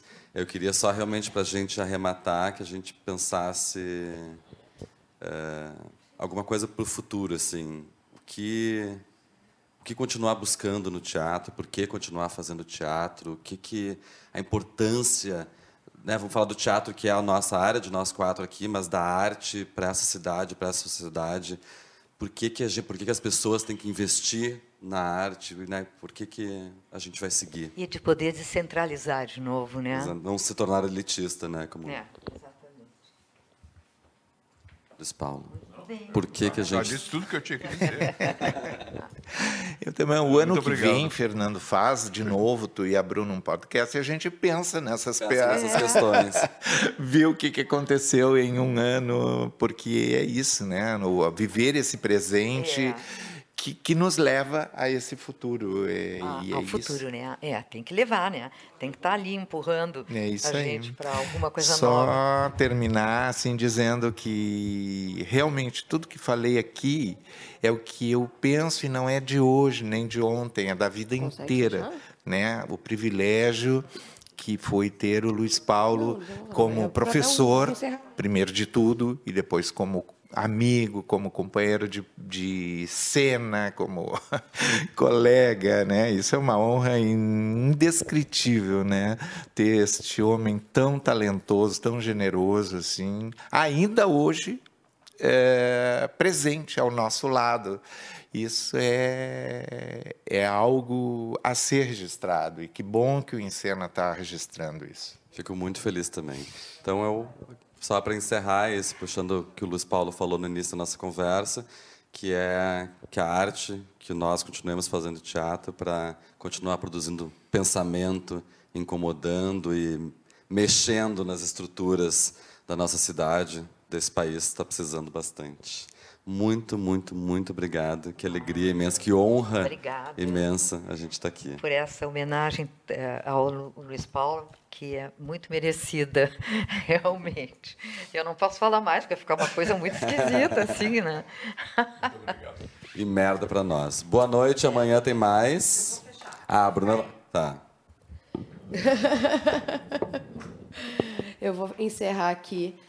Bom, não tem muito o que dizer, né, gente? É só a emoção de estar acompanhando esse encontro histórico e lindo, essa aula de como ser artista, de como ser gente, de como lidar com o seu ofício, com amor, com orgulho, com dedicação. Eu também aqui vou chorar, vou me borrar toda, Santa já.